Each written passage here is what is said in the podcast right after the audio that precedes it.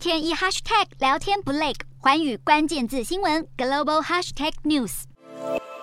被台湾网友昵称为“美版城市中”的白宫首席防疫专家佛奇，因疫情爆发，频繁出现在荧光幕前，成为美国社会甚至世界各地无人不知的人物。他在十八号接受媒体专访时表示，计划在拜登这个任期结束时退休。现年八十一岁的佛奇，总共经历过七位总统。从一九八零年代的雷根总统以来，佛奇替每一任总统提供了公共卫生方面的意见，并且担任国家过敏与传染病研究院所长长达五十多年的时间。而佛奇在前总统川普时期就加入白宫防疫团队。两人不和的传闻也广为人知，福奇甚至曾在五月表态，如果川普回国白宫，他就会辞职。但还没有等到川普夺回总统大位，福奇就已经决定要退休了。福奇还说到，他退休前，新冠病毒恐怕还无法根除，未来的日子里，人们还是得跟病毒共存好几年。